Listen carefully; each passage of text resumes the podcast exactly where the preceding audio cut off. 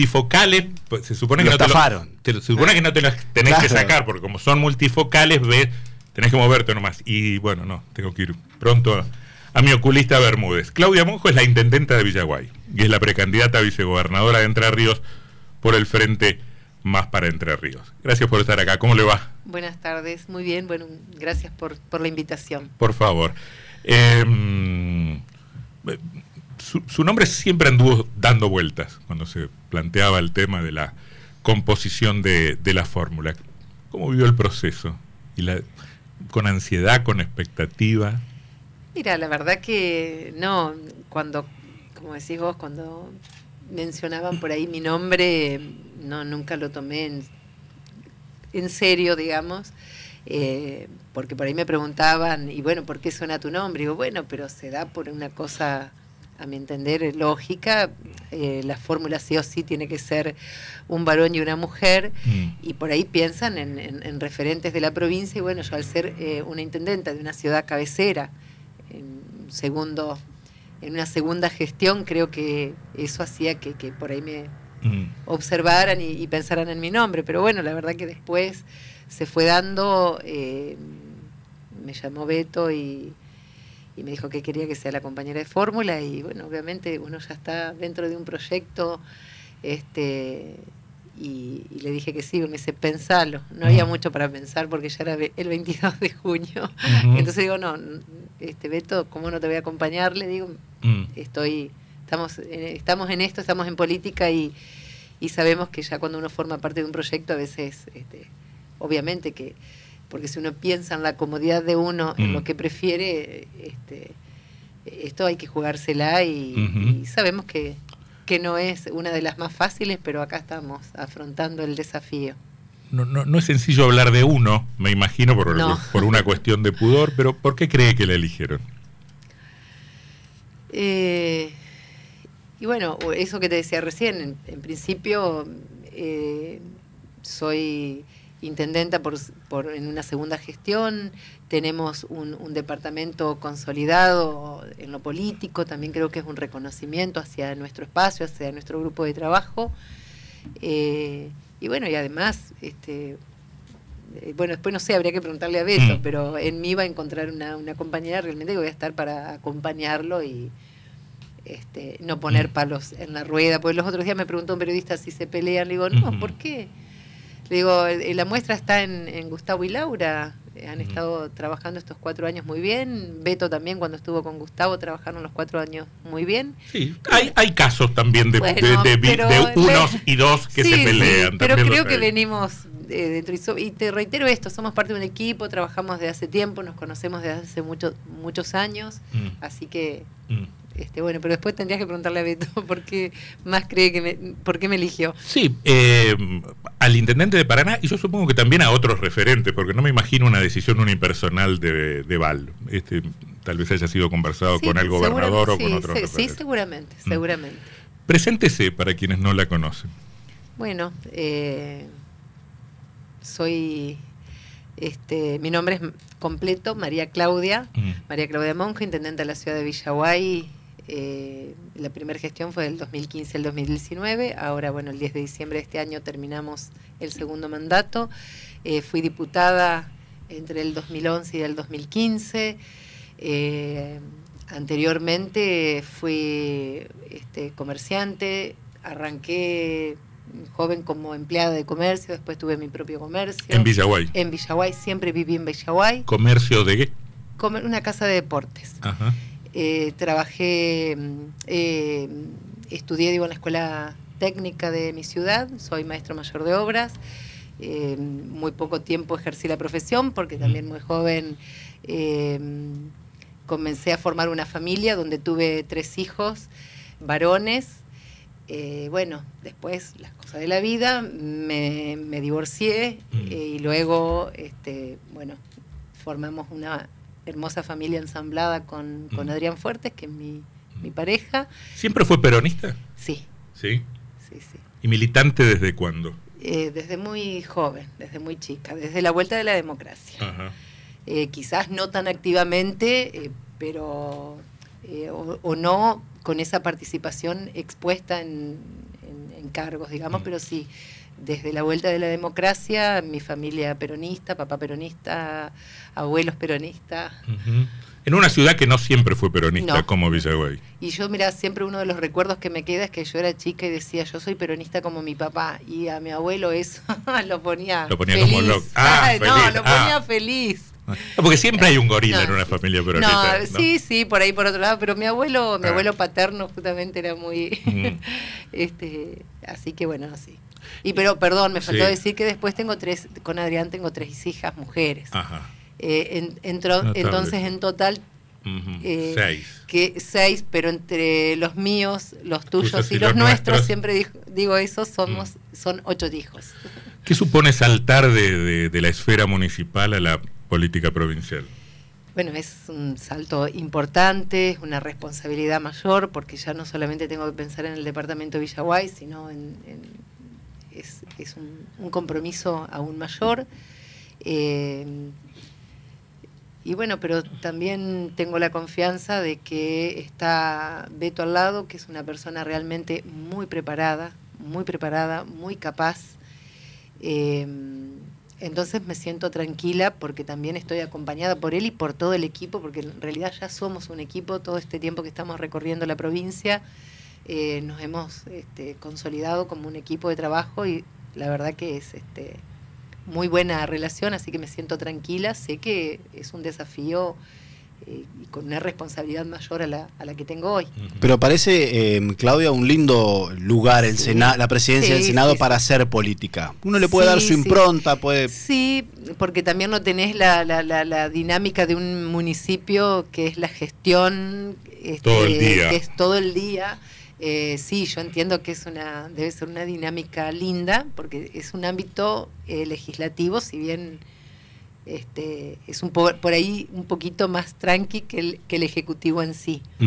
A pesar de que a veces le va a tocar también. No, obviamente, tiene sus cosas, pero eh, el, día a día y que este, de cara con el vecino es Creo que el, trabajo del intendente es un trabajo intenso, es de 24 por 7 por 365. Para algunos es la, trinchera de la política. Al menos para los que tenemos compromiso, yo te digo, prácticamente ni siquiera tomo vacaciones, que hay cosas que me reclaman mis hijos, pero cuando estás en muy comprometido en la función, eh, la verdad que uno entrega todo.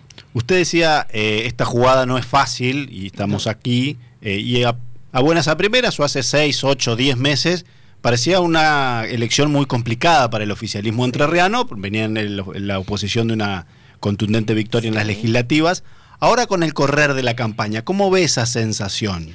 Eh, la veo muy bien, veo eh, incluso también ya desde el momento en que, en que nuestro gobernador dijo que este, era Beto, iba a ser el candidato, ya hubo como un, un cambio y empezó, empezó todo a moverse diferente. Eh, creo, por eso te decía hoy, es el mejor candidato que podemos tener en este momento.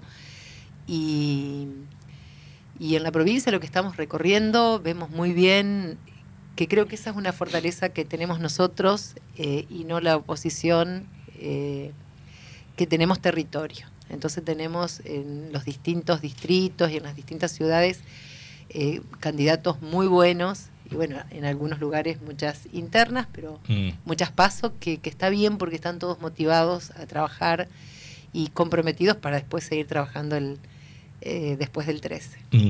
Em, sí, acá lo discutimos todo el tiempo, sí.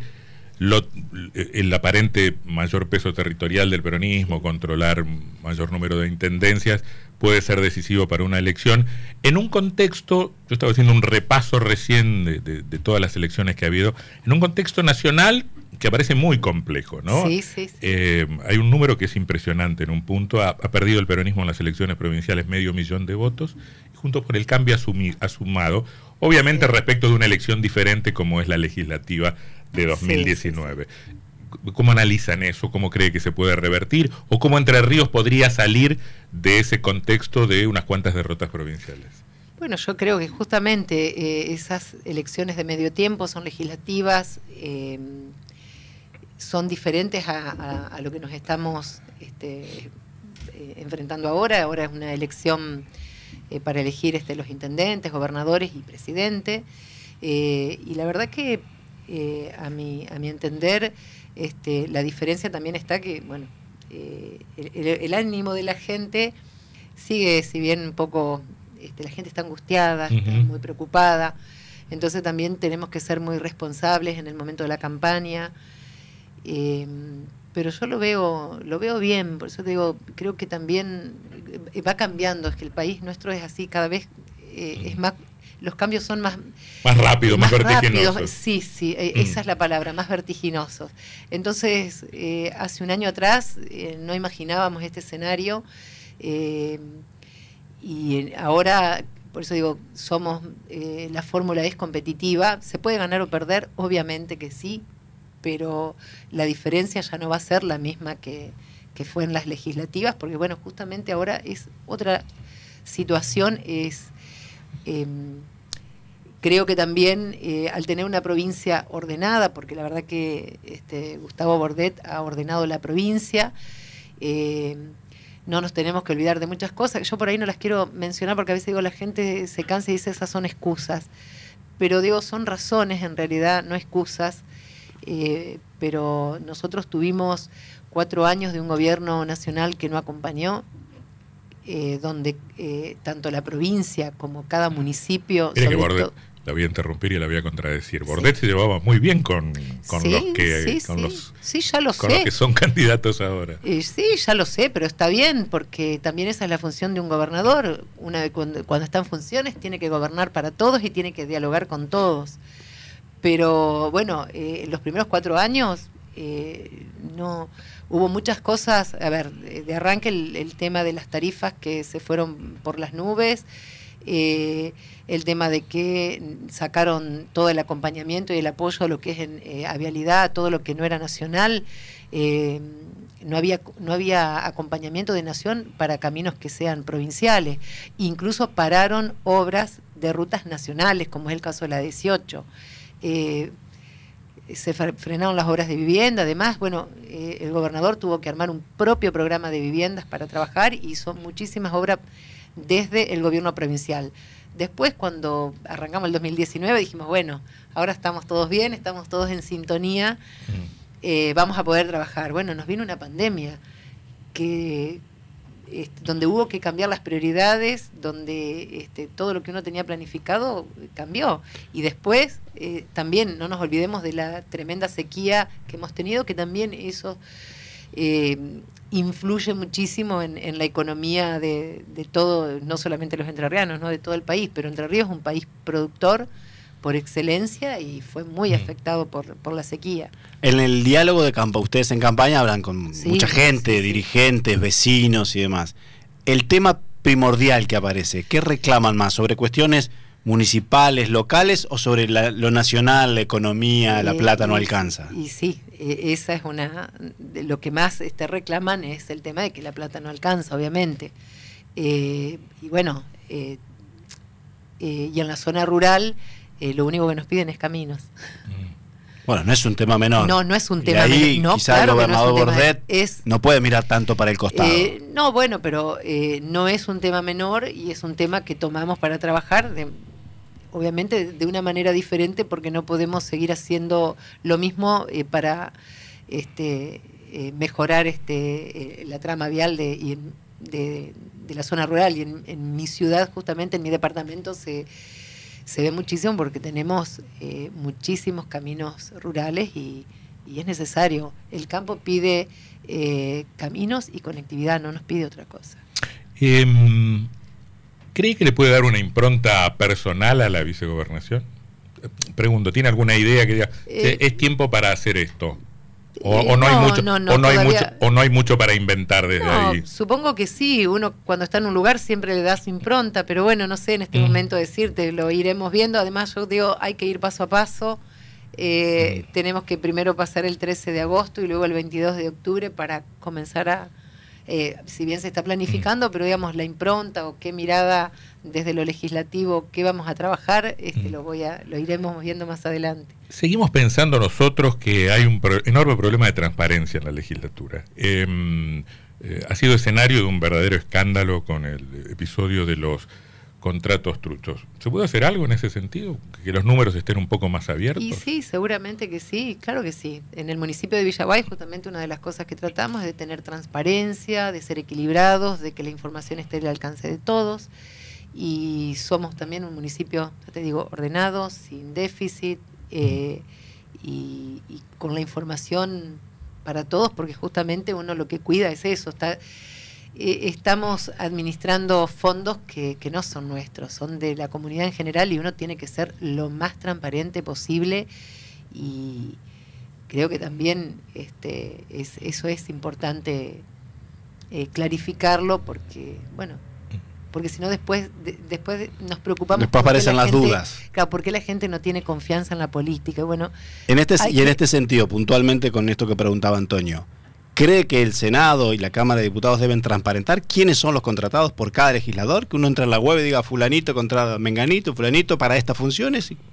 Con sí, ese, como lo... tienen otras instituciones. Sí, sí lógico. Y hay, y hay quien dice sí, que porque lógico. hasta ahora no se ha logrado eso con el peronismo en el gobierno en los últimos años.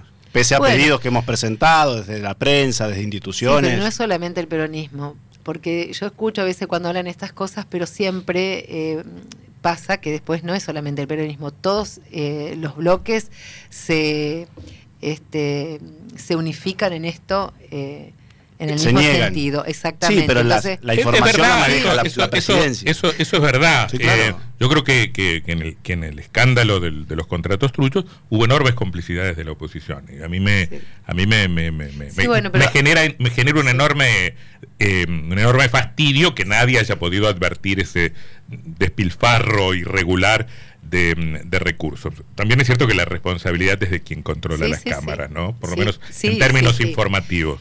Eh, lógicamente, pero bueno, yo creo que es algo que hay que hay que trabajarlo, no no puede seguir sucediendo eso porque bueno, mm. digo, la gente justamente hablamos de esto de que está angustiada, preocupada, descreída de la política y son las cosas que mm. estas estos temas cuando no están claros hace que la gente no tenga confianza y después diga son todos iguales. ¿Lo, lo, ¿Lo advirtió en algún comentario en particular, en algún reclamo en particular esto de la desconfianza de la ciudadanía en en la política? No, no, no, no, no. personalmente yo no lo he escuchado. Eh, Digo en este tramo no, de campaña que no, lleva. no, no, no, no, pero uno ve a veces en las redes que la gente, bueno, o cuando vemos este un noticiero, cuando le preguntan uh -huh. a la gente a quién vas a votar y que dicen, no, no sé, a ninguno. ¿Y el, y el político Vot cree que eso puede que eso puede cambiar o, o, o está, ver, o está condenado yo, a convivir no sé con eso? El político en general, uh -huh. yo te contesto por sí. mí, yo digo que no se puede seguir conviviendo con eso. Uh -huh. Esa es una deuda que la política tiene con la sociedad. No, no puede seguir pasando eso. Eh, saliendo de lo, de lo estrictamente eh, personal, eh, ¿ve en Val un proyecto para, para modificar la, la, provincia? Uno tiene la sensación de que el gobierno de Bordet efectivamente fue ordenado, administró bien, pero sin embargo no impulsó grandes transformaciones. Eh... Yo creo que Beto, sí. Ah. Sí, sí, de hecho está el ejemplo bueno de la ciudad de Paraná y, y, todas las ideas que tiene y todo lo que venimos charlando, sí, y es lo que estamos constantemente dialogando con él, es que es necesario dar un salto de calidad eh, en esta transformación, porque está bien, listo, estamos ordenados, pagamos los sueldos en tiempo y forma, los docentes comienzan las clases eh, eh, y tienen lo establecido los 180 o 190 días, pero bueno, hay que dar un salto de calidad, nosotros necesitamos, el tema productivo es fundamental. Bueno, Beto todo el tiempo en, est en, estos momentos siempre está diciendo, Entre Ríos tiene lo que el mundo está reclamando, que es alimentos. Eh, eh, la, el conocimiento, uh -huh. si la economía del conocimiento, nosotros tenemos jóvenes realmente eh, muy valiosos y el conocimiento es algo que demanda el mundo y Entre Ríos cuenta con ese potencial y bueno, hay que trabajar en eso, las nuevas tecnologías, la producción uh -huh. y sí, este, estoy confiada y creo en Beto de que va vamos a poder dar ese salto de calidad con Beto como, como gobernador.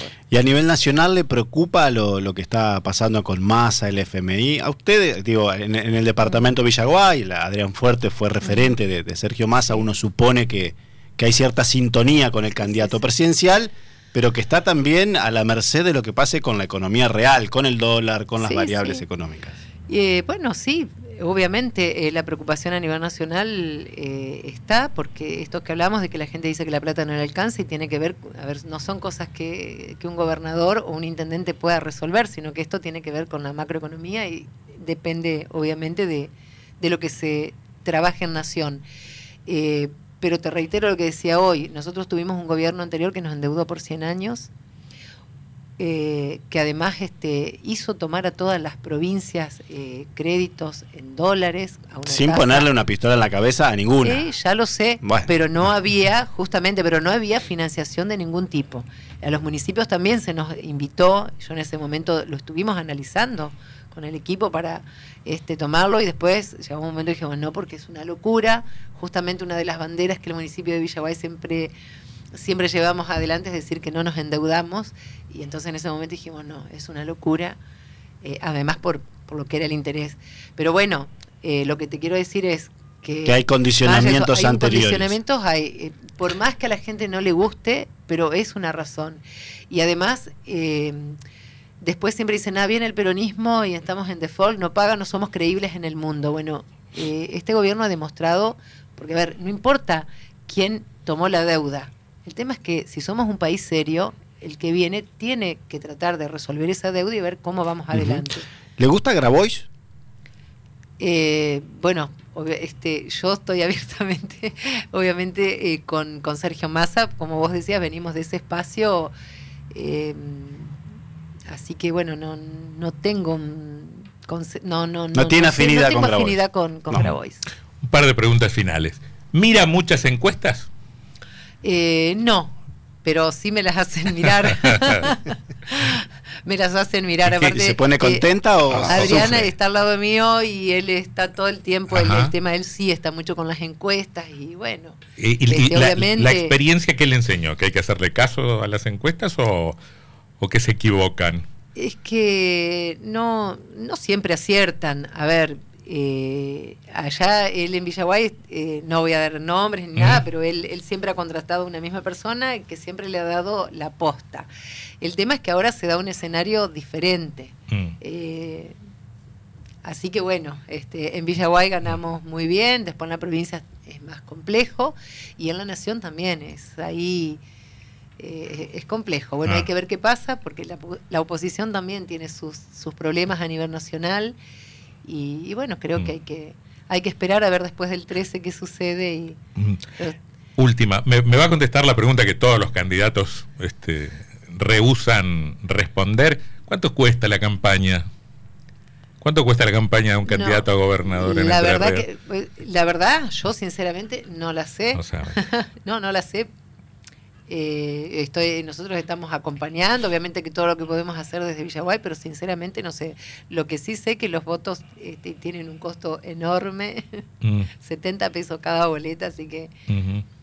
Bueno, ahí tiene una tarea también la reforma electoral eh, para buscar otro sistema sí, yo creo que eh, el tema de la boleta es no solamente por el costo económico, sino también por el tema ambiental eh, la verdad que es algo realmente. Lo complicado para, definir bien el voto y que la voluntad de la gente quede expresada en una paso que va a haber maraña. De, bueno, la paso esta es tremenda con la cantidad de, No sé en Villaguay, pero acá en Paraná vamos a tener. No, no, acá en Villaguay mm, tenemos de nuestro espacio, eh, no tenemos eh, interna pero la oposición sí tiene tres candidatos, no es tanto como en algunas oportunidades como acá en Paraná que sí tienen muchos. Bueno, pero, va a estar la boleta de los de los 26 3 por 2, o sea, son seis boletas de junto por el junto por Entre Ríos. Claro, pero además bueno, uno de ellos pega con dos presidentes y el otro con ninguno. Uh, bueno, complicado. bueno, claro, ah, bueno, lo que pasa. Entonces después ahí va a estar el corte que ponen. es, complicado. El recuento va a ser lento, me parece. Así que el, domingo 13 se va a acostar muy tarde.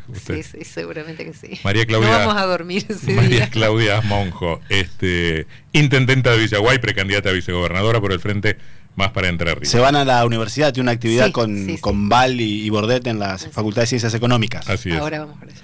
Gracias, eh, muy amable. Gracias a ustedes. Por favor.